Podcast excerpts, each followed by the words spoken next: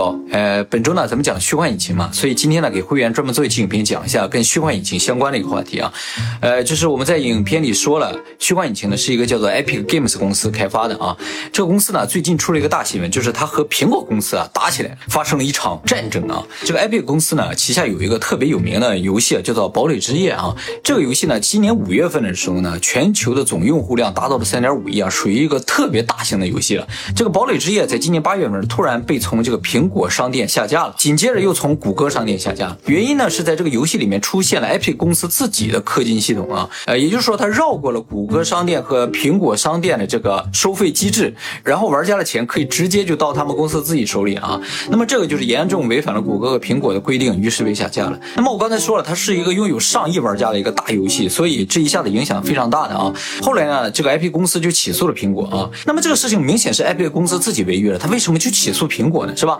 呃，换句话说，Epic 公司它为什么要绕过苹果的收费机制呢？这个事情呢，游戏开发者或应用开发者应该是知道的啊。就是我们做的软件应用，如果想让用户下载到的话，就必须挂到这个苹果商店或者谷歌商店上。只要你挂上去了，在这个游戏或者应用里发生的所有的氪金行为，都会经过苹果或者谷歌的它这个收费机制啊。就是钱先会到谷歌和苹果手里，然后再分配到开发者手里。苹果和谷歌呢会扣走百分之三十，然后剩下的百分之七十呢给开发者啊。像堡垒之夜这种大型游戏，究竟收入多少？现在官方没有公布啊。但是据推算，它就在苹果商店一家，一年的收入大概能有十亿美金。也就是说，苹果什么都不需要做，一年就能从堡垒之夜拿到三亿的收入啊。其实 IP 公司倒不是觉得苹果拿走了它三亿，觉得很心痛啊，而是他对苹果商店这种垄断式的，然后强制的征收百分之三十啊，非常的不爽啊。你看啊，游戏也是我开发的，玩家也是我的，我也能提供所有的服务，就包括支付的这个服务，我也是能够提供的。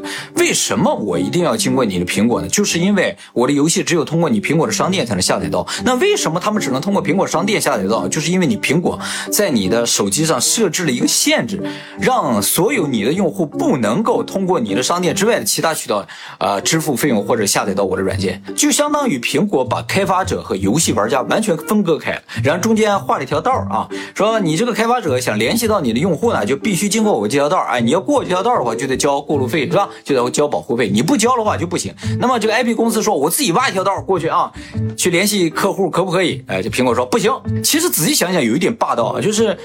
他自己能挖道啊，你如果不能挖，就非得用人家苹果的服务的话，确实是没有办法，你就得交这个保护费。但是他自己能挖道啊，但苹果也不允许。那么在苹果下架了堡垒之夜之后呢，IP 公司马上就上传了一条视频呢，在他的游戏里边，上面有一个看上去很坏的苹果大头的这个大 boss 一直在说着什么，然后底下人好像被洗脑了一样在听啊。这个时候呢，堡垒之夜的标志性角色上来了啊，一个锤子就把这个屏幕里边大 boss 给打爆了啊。那么这个苹果头呢，就是在暗讽苹果的 CEO，或者就是暗讽苹果公司啊。他在说什么呢？哎，我给大家翻译一下，就是这么多年来，这些开发者把他们的音乐、把他们劳动成果，甚至把他们的梦想都献祭给了我们啊。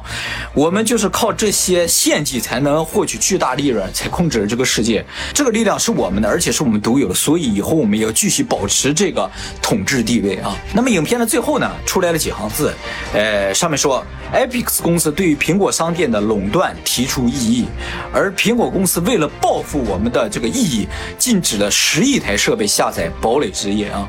为了不让2020年成为1984，请加入我们的战斗。这个1984什么意思呢？其实和这个整个影片有关系啊。这个影片呢，其实是苹果拍的，在1984年拍的，然后 Epic 公司呢模仿了一个，做了一个啊。这个1984年的时候，苹果推出了它自己的电脑，然后呢做了这么一个广告。这个广告里边的大 boss 就是大反派呢，是 IBM 公司啊。当时几乎世界上所有的电脑都是 IBM 公司，苹果呢就是说 IBM 公司垄断嘛。为了打破这个垄断，苹果就向 IBM 挑战。哎，是这样一个内容。当年苹果这段广告最后也有一句话，就是一月二十四日苹果电脑发售，你将会明白一九八四年为什么不会变成小说一九八四中那个样子。IBM 公司那个短片最后这个一九八四就来自于这个部分啊。一九八四是个小说的名字，一九四八年出版。这个小说中描述了一个受独裁者统治和监视的未来世界啊，也就是说，一九八四年的时候，苹果是弱者，哎，当时的独裁者呢是 IBM，苹果是个反抗军。到了三十年之后呢，现在苹果变成了那个独裁者，而 Epic 公司呢变成了反抗军啊。Epic 公司发了这个视频之后呢，很多大型的软件商都表示支持 Epic 公司啊，比如说全球最大的音乐平台 Spotify 啊，我想有很多喜欢音乐的朋友应该有这个软件啊。Spotify 呢就表示苹果公司收了这百分之三十，确实是有点太太高了啊，而且打压了竞争对手，也给消费者带来利益上的损失。其实这个 IP 公司啊本身也是很有实力的啊，就是说它对于苹果这种威胁是有实际打击意义的，因为现在有很多大型的游戏，尤其很赚钱的游戏都是用虚幻引擎开发的，而且呢电影啊，还有模拟软件啊啊医疗，甚至一些大家想象不到的软件领域啊都在使用虚幻引擎。所以 IP 公司如果在虚幻引擎地方做一点手脚，呃限制一下苹果也是有可能的，比如说用虚幻引擎开发的游戏不能够上架苹果平台之类的是吧？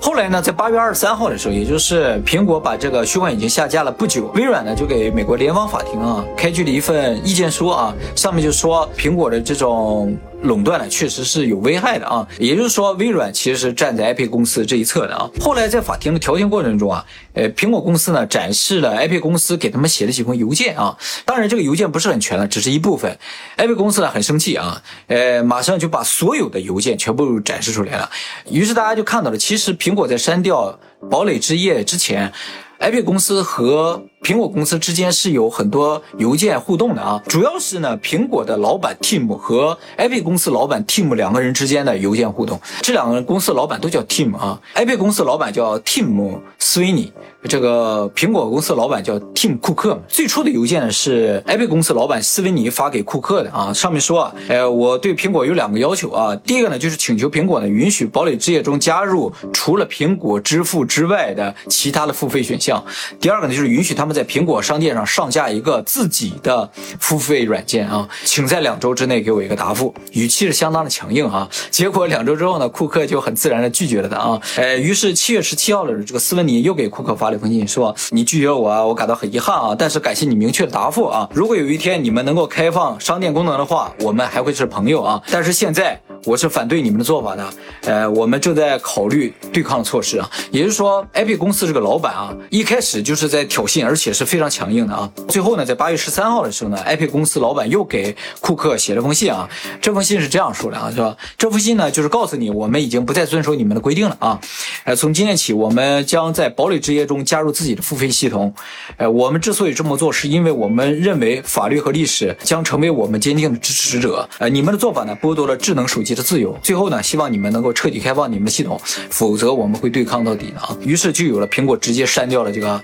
堡垒之夜的这么一个举动，然后 Epic 公司呢就是控告苹果啊。当然这个事情呢，目前还在调停之中啊，双方谁说都有理。呃，不过呢，说实话，我相信啊，呃，Epic 公司的老板如果坐在库克的角度上的话，他应该会做出和库克一样的决定，就是说你现在是反抗军嘛，当你成为独裁者的话，你肯定也会和独裁者做出一样的事情啊。据说任何老百姓一样，如果有一天人让你当皇帝的话，那你也会像一个皇帝一样去办事儿啊。你可能在没当上皇帝之前想了，我要当上皇帝，我肯定对老百姓各种好，各种好啊。这个我自己节衣缩食。当你当上就不是那么回事儿啊。其实人类自古就是这样的，是吧？霸权之争最后的结果都不会发生变化，只会引来新的霸权之争啊。这个我刚才一直说 IP 公司控告苹果是吧？IP 公司为什么没有去控告谷歌呢？是因为 IP 公司可能认为谷歌还好一点，因为大家都知道安卓系统是开源的，所以任何使用安卓系统开开发出来的系统，它都会有自己的商店。那么因为八月份开始呢，这个堡垒之夜就从苹果手机上下架了，现在已经下载不到了，所以呢，网上突然出现了一种新的产品啊，就是